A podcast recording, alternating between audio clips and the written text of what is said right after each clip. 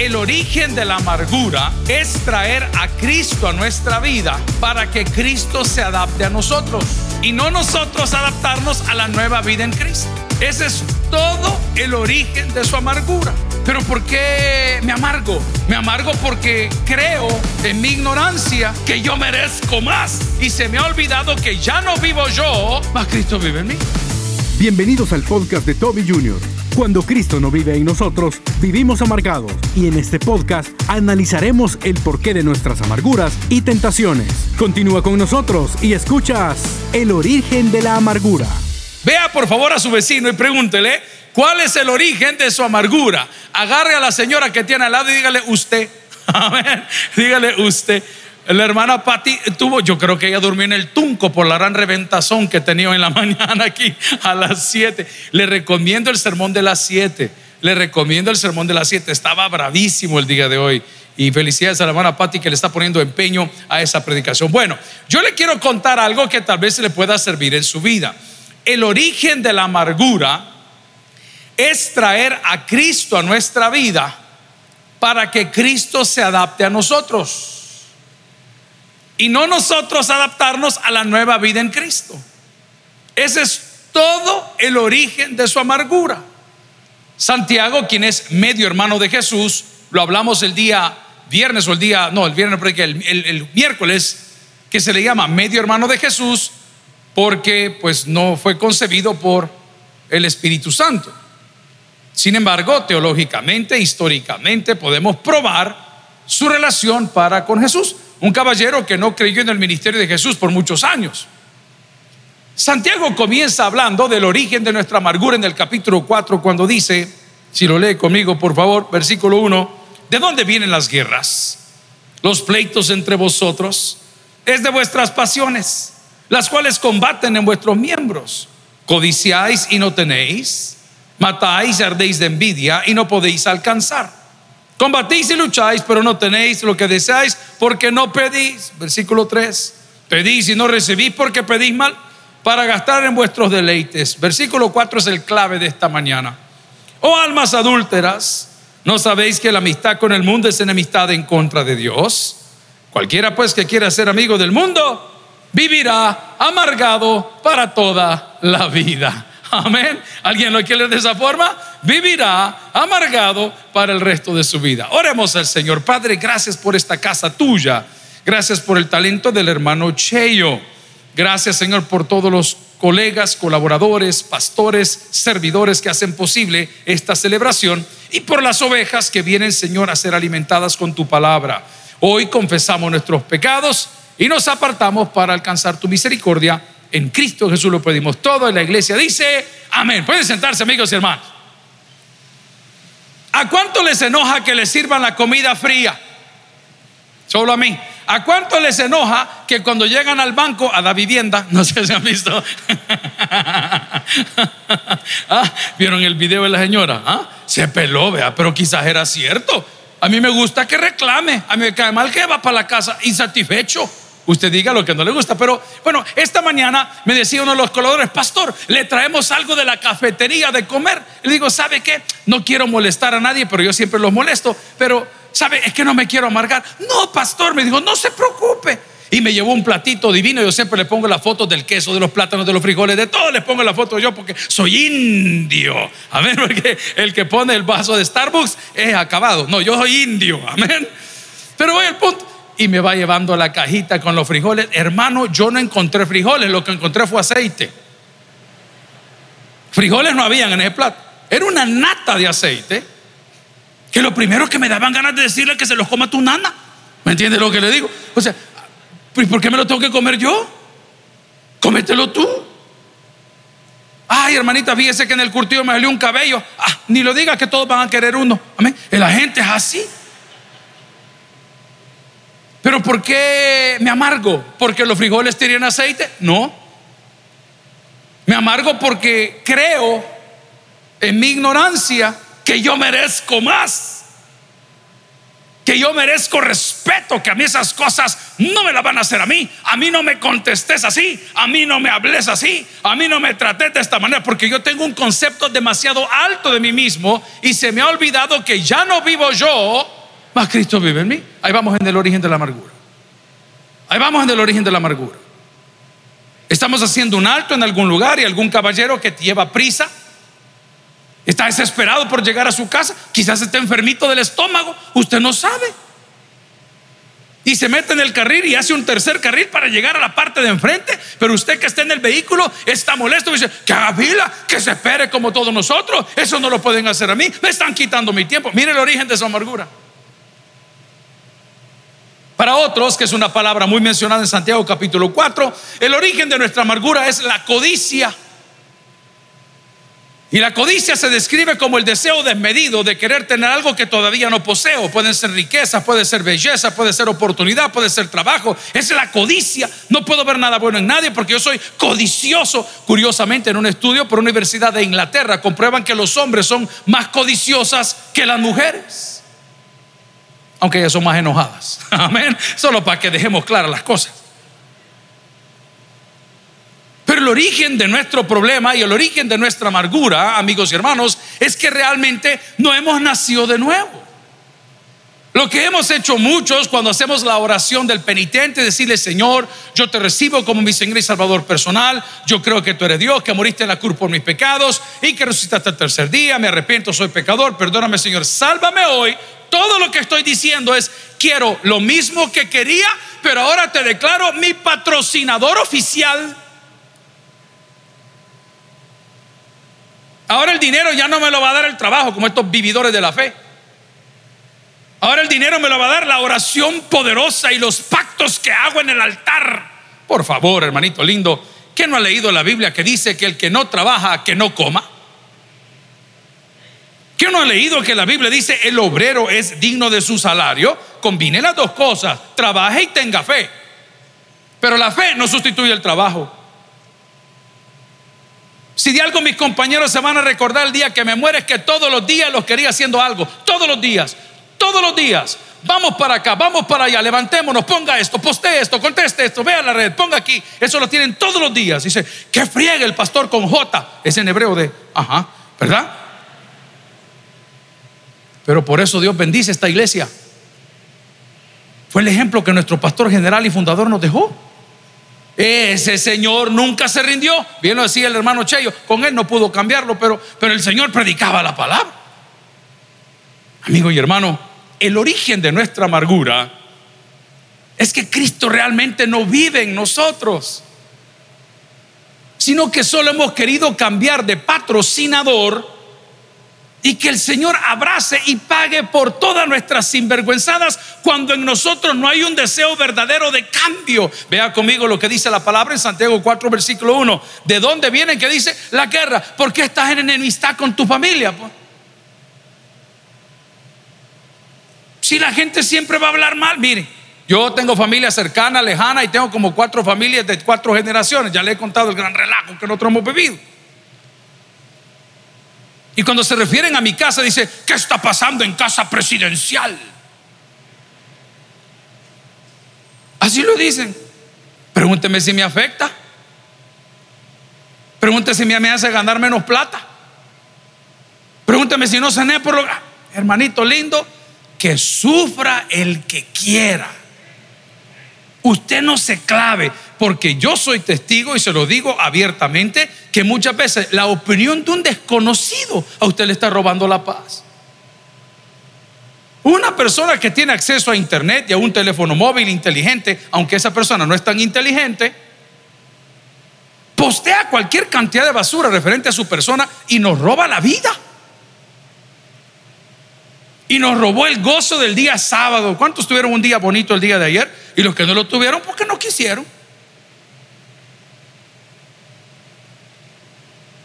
¿Y por qué no lo he tenido, pastor? Porque solo pasa viendo lo que no tiene y no agradece lo que Dios ya le dio, hermano. Usted se despertó el día de ayer, ya con eso ya es ganancia. Ayer lo llegaron a ver sus familiares y usted, en vez de decir, Señor, qué bueno que vinieron todos, usted dijo, uy, cómo se harta esta gente. Mira, y se acabaron el papel. Imagínese usted, que, que, que terrible, porque siempre le dije que hay una tía que es medio tacuache, ¿verdad? Ahí va la señora, vuelta dos, vuelta tres, vuelta tres, corta el papel y allá va para la casa y usted, tía, qué rara la veo, le dice usted. En vez de decir, hey, hombre, mis primos, mis tíos, mis hermanos, mis abuelos se acordaron de mí. Estamos con el grupo de los motociclistas, 24 vimos el día de ayer. Paramos ahí por Izalco, tomamos una fotografía muy lindo como estaba. Llegamos a un lado así, del lado de Coatepeque. Yo le recomiendo, vaya a hacer, vaya a hacer turismo, hermano, bonito, si está bien. Llegamos a un lugar donde hay un ferry, un ferry que es bien famoso. Hay varios ahí, pero hay uno que es más famoso que todos. No me acuerdo cómo se llama, no porque lo mencionaba. Y tan pronto llegamos, el señor que estaba afuera dice: eh, Aquí este, las motos tienen que ir a parquearse. Mira, hijo, le digo: Somos 24, no caben en ese pedacito. No, pero aquí, aquí no pueden. O las ponen arriba o no les vamos a dar servicio. Hijo lindo, si vos un gato, hombre. Si vos trabajas en el parqueo, ¿por qué no me hablas al gerente? Eh, ¿Para qué voy a pelear con un ignorante? No voy a pelear. ¿Sabes qué? Le dije, ya nos vamos. ¿Y a dónde nos vamos? Al lado. Justo nos dividía una cerca de Maya Ciclón. O me amargaba lo disfrutaba. Y cuando nos pasamos al otro lado, el señor que estaba en la entrada, hey, pasen por aquí, ¿a dónde nos parqueamos esto? Donde quepan, dijo, ahí meta la moto donde quieran. Y sale el gerente del restaurante, porque no es el del, del ferry famoso, es el que no nos atendieron. Y todavía cuando entramos nos dice la señora de la cocina, bienvenidos, ¿sabe qué? Les vamos a dar desayuno dos por uno a todos. Si quiere se amarga porque no lo atendieron donde está el ferry. Ay, que les queda, hermano. ¿De dónde vienen las guerras entonces? De nuestra carnalidad. Del concepto alto que tenemos de nosotros mismos. De la falta de comunión para con Dios que nos ha llenado de soberbia. Y si algo resiste Dios, según la palabra, es la soberbia. Vaya conmigo a la Biblia. Primera Timoteo capítulo 6, versículo 9. Primera Timoteo capítulo 6, versículo 9. ¿De dónde viene mi amargura? Que no tengo pisto. A mí me encanta la gente que si es 15, es 14, 18 es 11, tiene la misma sonrisa todo el tiempo porque siempre está acabado. Amén. Qué bonito. Qué bonito. Pues sí, como él sabe que de la Procuraduría le van a quitar 37.75. En Hacienda tiene cuotas que debe como 11.90. Del Fondo Social para la Vivienda 128.15 de retención de no sé qué cuota, no sé cuánto. Al final, si a él lo que le dan es un recibo. Pero qué bueno que se pueda gozar. La gran clavazón porque no anda dinero, hermano. Nunca den dinero. Y mire los tuches que le cuelgan ahorita, qué terrible. Dice la palabra en 1 Timoteo 6:9. Porque los que quieren enriquecerse, ¿en qué caen? Número uno, ¿en qué caen? No, no digo, ¿en qué cae iglesia? Ok, y no usted reza en el Padre nuestro que nos libre de la tentación. Tal vez usted no tiene problemas de familia, no tiene problemas de físico, no tiene problemas de un montón de cosas, pero tiene problemas porque usted es codicioso del dinero. Y esta es una tentación terrible. Mire cuánta persona está metida en el bote, en la cárcel privada de libertad. Les han quitado todo. Los que lo hicieron, los que no lo hicieron, los que posiblemente lo hicieron. Cuánta gente está bien fregada, bien trabada el día de hoy. Porque se pusieron codiciosos, porque les ofrecieron un buen negocio. Un par de señores este fin de semana, 3 de la mañana, decía mi pastor general, después de las 11 de la noche, en la calle no pasa nada bueno. ¿Lo puede repetir conmigo, por favor? Después de las 11 de la noche, no pasa nada. Bueno, ¿qué anda haciendo, hermano? Ay, como no, pastor, yo disfruto el 31 de diciembre a las 12. Me como las 12 uvas y soco a dos hermanas diferentes. Amén. El abrazo. No pasa nada bueno. Estos señores estaban en un lugar que no tenían que haber estado. Los trataron de asaltar. El asaltante desenfundó el arma y le pegó un balazo en la cara. Y viene el compañero del otro señor, desenfunda el arma y mata al que le pegó el balazo en la cara. ¿Quién salió ganando? Todos están heridos. Uno está muerto y dos en el hospital. La pregunta es, ¿y qué hacían a las 3 de la mañana en ese lugar, hermano? Yo creo que negocio no estaban haciendo. Y si estaban haciendo negocio, que lo más probable, eran ilícitos. El problema, jóvenes, de amar la riqueza es que la Biblia ya te está diciendo dos cosas. Esto lo tengo ya para el final. El pisto, la plata, el dinero que vas a hacer, no te vas a llevar nada. Pero como ves a todos los muchachos de rap y los creadores y los generadores de contenido, la plata y la plata y la plata, y qué bueno, pero también la Biblia dice que de qué le sirve al hombre si ganara toda la plata del mundo, pero al final pierde su salud, pierde su familia, pierde el deseo de vivir, termina en las drogas. Es por eso que ganarse la lotería no es la solución. Y voy a ser pastor por una vez en la vida. Si usted está orando para sacarse la lotería, también póngame a mí en la lista de peticiones, por favor. que no la ganemos los dos. ¿Ah? Es que ganarse la lotería no resuelve nada porque no le quita la ignorancia porque no le quita los malos deseos, porque no le quita los pecados, porque no le quita la mala administración y en lugar de la lotería ser una bendición, es una maldición. Hay un reportaje de la Dolce Vele, véalo, ahí están colgando en YouTube, de toda la gente que se ha ganado la lotería en el mundo, véalo hoy. Gente que era muy buena terminó hasta sin dientes por la drogadicción. Pero 528 millones de dólares a un solo ganador, hermano, por amor de Dios. Se lo voy a poner como lo dice Tim Keller, que la mejor inversión que usted puede hacer es invertir en otros. La única riqueza que se va a llevar es lo que hizo por otros. Y no hablo de dinero, hablo de tiempo, de amor, de amistad, de lealtad, de pasarla muy bien, pero entre amigos, entre hermanos. Pero la Biblia me advierte en 1 Timoteo 6:9, léalo conmigo. Pero los que quieren enriquecerse, ¿en qué caen? Ahí no está diciendo que es malo, no está diciendo que no lo haga, no está diciendo que tiene que ser pobre, no está diciendo que viva miserable. No, no dice eso. Lo que está diciendo es que si quiere enriquecerse, que tenga un proyecto de vida bueno. Bendito el que deja herederos a los hijos de sus hijos. Excelente, brother. No, yo soy altruista, excelente, hoy ayudo. Qué bueno, hermano, qué bueno lo suyo. Pero muchos hemos creído que porque hemos perdido la plata, hemos perdido la vida. No, Señor. No, Señor, es todo lo contrario. Hay gente que todo lo que tiene es dinero, hermanito lindo. Venimos saliendo del Aucotepeque a las 11 y 40 de la mañana. Dice, ay, Señor, ese tráfico nos va a agarrar para arriba. 24 motos en línea. Y encontramos a dos, dos paladines dos paladines que saber quiénes eran, después me dijeron quiénes eran. En la mera entrada una como pata de gallina ahí para desviarse, dependiendo cuando usted agarre por Santana, la parte de atrás. Pues nosotros como entre motociclistas nos saludamos, eso incluye a los de Hugo, los de Uber Eats. Es una cultura. Esta nueva generación tal vez no lo entiende, pero así era siempre. Un motociclista siempre saluda a otro motociclista. Es como un, diácono o una diaconisa. No, ese es otro tema. Vamos a la palabra. Y cuando llegamos justo al, desvío, pues le picamos luz. y los dos tipos en las motos de marca, que por cierto las deben. Sí, porque la gente cree que porque es importador tiene pisto, lo que tiene son deudas. Ese es un pasivo. Usted es inteligente, va a entender lo que le estoy hablando. Es un pasivo, eso no genera ganancia, eso genera pérdida, come dinero, seguro, llantas, esto, lo otro, riesgo. Es un pasivo, eso no sirve. Y usted quiere acumular como joven cosas, son pasivos. Activo es un libro.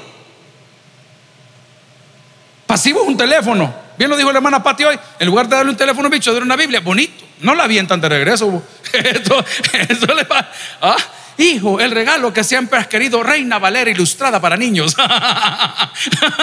el mono con la misma Biblia de la, la nana, salvaje. Pues pasamos por ahí y lo saludan, pip, pip, fulano. Y lo va viendo a don Dios. pasamos, yo me quedé tranquilo. Cuando llegamos aquí a la iglesia, mira, ¿y quiénes eran los que estaban ahí? Ay, don fulano, un importador de carros. Ese tipo, un, también. Una persona que tiene plata es educada, hermano. No sé si usted me entiende, porque el dinero no, compra educación. Viera qué interesante ver a los niños humildes, pecados de esta iglesia, cuando uno camina por el patio. Dios le bendiga, pastor. Hola, pastor. Y viera los bichos que los vienen a dejar en carros de marca.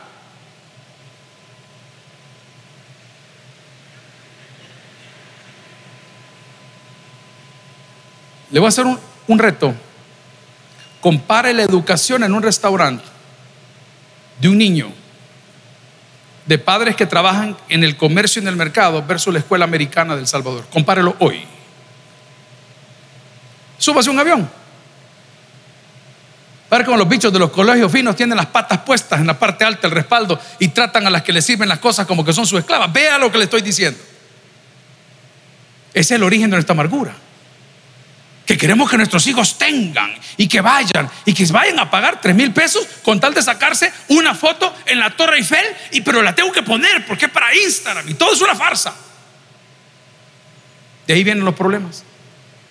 Ahí viene la amargura. Y los matrimonios jóvenes, los que se están formando, los que se han comprometido, dice, nosotros no nos casamos porque no tenemos casa. ¿Y qué tiene que ver tu casa con eso? Qué bonito es cuando retrocedemos en el calendario y nos damos cuenta que todo lo que hicimos como pareja nos lo regaló el Señor. Dura más. Entonces la palabra dice que aquel que quiere enriquecerse, atención, número uno, cae en tentación. Ok, seamos claros. ¿Cómo puedo vencer la tentación? A través de la palabra del Señor. Mateo capítulo 4 se recordará la tentación de Jesús, solo se lo quiero mencionar. Que fue llevado por el Espíritu al desierto para ser tentado por Satanás y estando en el desierto, Satanás le comenzó a ofrecer lo mismo que le van a ofrecer a usted, caballero, señorita, señora.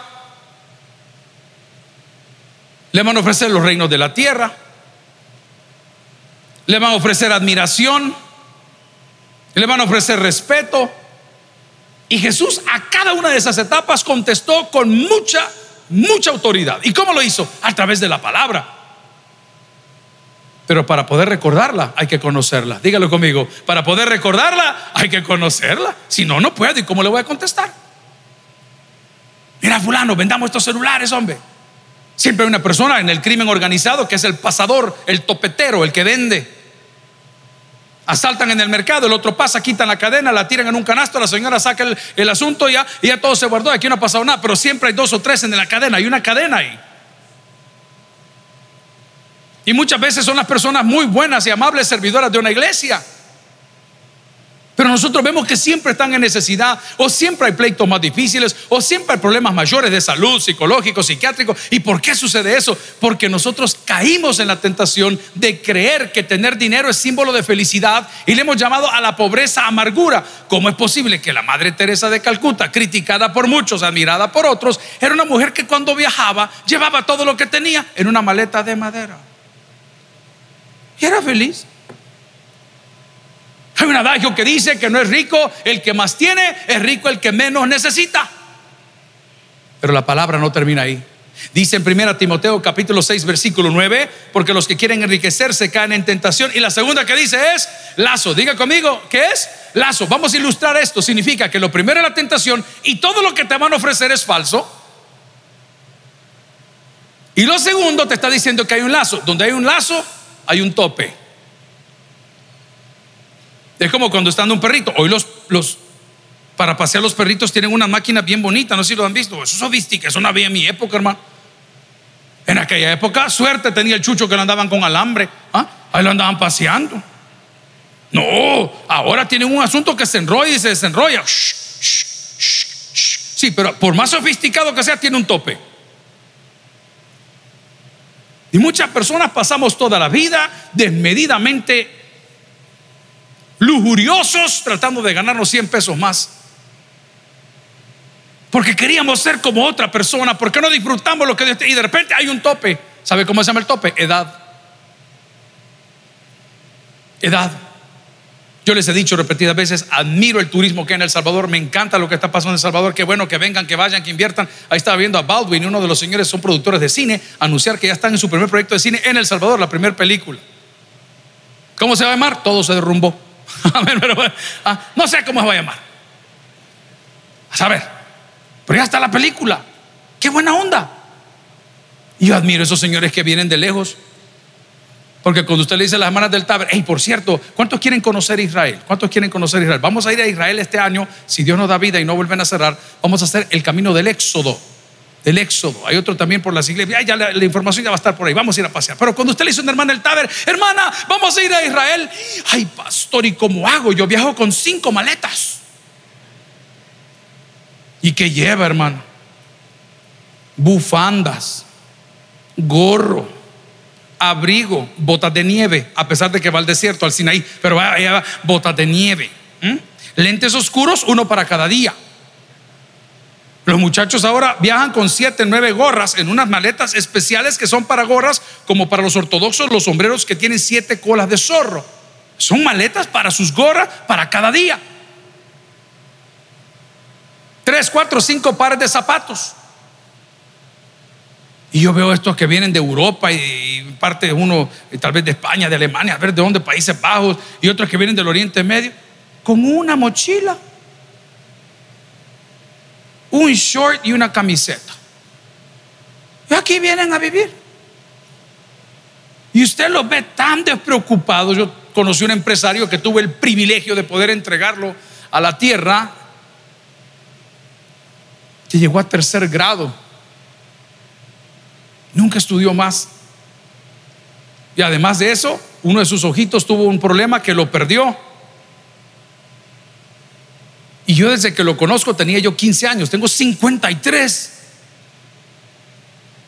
Y ese hombre yo lo vi disfrutar su carrera y sus negocios. Ahora es una multinacional, vendió su franquicia. Y saben que el día, con mucho respeto, lo cuento por la familia, que lo entregamos a la tierra, le pregunto a la viuda, hermana, ¿Y qué tal, patrón? Digo, ¿qué pidió de último deseo? Que lo enterraran con una túnica blanca, dijo. Que no quería ni joyas, ni zapatos, ni traje, ni nada de valor en ese cajón. Que todo lo que había hecho se lo dejaran a sus hijos y a sus familiares. Qué tipo más inteligente. Tenía yate en Río Dulce, tenía una casa camper allá por Houston. Él andaba de arriba abajo. ¿Sabe qué le caracterizaba? Amaba su trabajo, pero no se afanaba. La palabra del Señor dice en 1 Timoteo 6:9, que no podido pasar, hay varios versículos lindos, dice, por los que quieren enriquecerse caen en tentación y lazo y en muchas codicias. Dos características de la codicia. Las primeras cuáles son? No, no le oiga, las primeras cuáles son? No se te van a dar, hijo creo que estaba con el pastor Abdalá o con el pastor Jorge, no recuerdo, en una iglesia en Estados Unidos. Y conocimos un hermano muy lindo, se los he contado antes esto, de una etnia literal, donde hablan un dialecto. Muy linda la cultura de ellos, tienen cosas únicas. Pero este hermano había llegado a cierta edad y no se había podido casar, entonces el pastor me dice, hey pastor, bromeando. Ah, ore por él, dijo, ore por él. ¿Y por qué decía yo? Es que no se ha podido casar. Pastor, digo, ese es un tremendo tipo, un trabajador de primera, hermano. Es soldador en Estados Unidos, eso es bien pagado. Pero un trozo de trabajo que tiene. Fiel en la iglesia, siempre bien vestido, en vaselina, pero nítido. Es corto estatura y su piel es bastante oscura. Es su etnia. Yo le digo, mire, el pastor, estamos cenando después de una de las prédicas, le digo, mira, ¿y por qué fulano no se puede casar? Es que pastor, me dijo. Él quiere una de esas muchachonas de este lado del planeta, me dijo. ¿Y cómo son esas muchachonas? Así como a usted le gustan, me dijo. Ah, le dije, ah, ya entendemos el idioma, ¿me entiende? Ah? ¿Y cómo son las muchachonas? Así grandota, me dijo, rubia, ojos azules, no sé qué, no sé cuánto. Lea conmigo lo que dice aquí, por favor, las características de la codicia. Primero vimos que tenía lazo, que eran engañosas, pero aquí tiene otra característica y dice que son, ¿qué son? Necias, porque no se van a dar. Ese es el origen de su amargura. Estamos a escasos 30, 28 días de Semana Santa. ¿Cuántos dicen amén? ¿No les gusta Semana Santa? A mí me encanta Semana Santa. Me encantan las torrejas, los jocotes en miel. Amén. El guaro. Hermanos, todos. ¿Ah? Qué bonita Semana Santa. Y desde que estoy en noveno grado, cuando salía cantando el papá de mis hijos, Luis Miguel, salía cantando y decía, cuando calienta el sol aquí en la playa, yo veía a Luis Miguel y decía, algún día me voy a poner un bikini blanco. ¿Ah? Hermanos, tengo 53 años y lo único blanco que me han puesto, ¿Ah? nunca se dio. Algún día me voy a agarrar así el pelo. ¿Cómo dice? ¿Eh? Nunca se dio. Algún día voy a andar bronceado así de ese color que las mujeres hasta se derriten porque aquí está la canela, pareja tol, mi amor. ¿Me entiende lo que le digo? ¿Ah? Pues, o sea, ya usted está con esa cosa y nunca se dio. Ya cada vez que llego ahí donde el profe William a que me pese, yo creo que por lástima saca la báscula y dice, mire pastor, lo vamos a medir aquí, pues porque ni modo. Nunca se dio. ¿Y por qué no se dio, amigos? Porque son necedades. Porque no son cosas que glorifican a Dios. Pero nosotros las hemos metido en un embudo y queremos que glorifiquen a Dios. Y queremos que las cosas, y, las queremos forzar. Pero dice, esto no glorifica a Dios, hijo. Lo que me estás pidiendo no glorifica a Dios. Hermanos, yo no sé si ustedes han visto, y no me burlo, solo le informo si han visto personas que oran en los púlpitos de milagros para que la gente pierda peso. ¿No los han visto? Oran en el púlpito y traen a las personas al frente y dice, estamos orando y va a bajar dos tallas y la gente comienza a emocionarse, aplaude, ah, gloria a Dios. ¿Y en qué glorifica a Dios? Que la señora las dos tallas que bajó se arte cuatro tamales a salir del culto con seis panes, hermano. ¿Me entiende cómo dice la palabra? Entonces, ese es el origen de mi frustración. Que yo no nací de nuevo para seguir los planes de Cristo, sino que lo que he hecho es cambiar de patrocinador para mis planes. Su Padre nuestro dice, y hace mi voluntad, así en el cielo como en la tierra. El Padre nuestro de la Biblia dice, y hágase tu voluntad, así en el cielo como en la tierra. Finalmente, en 1 Timoteo 6:9, porque los que quieren enriquecerse caen en tentación y lazo, y muchas codicias necias y dañosas que hunden, que hunden, nos hunden, no vivimos.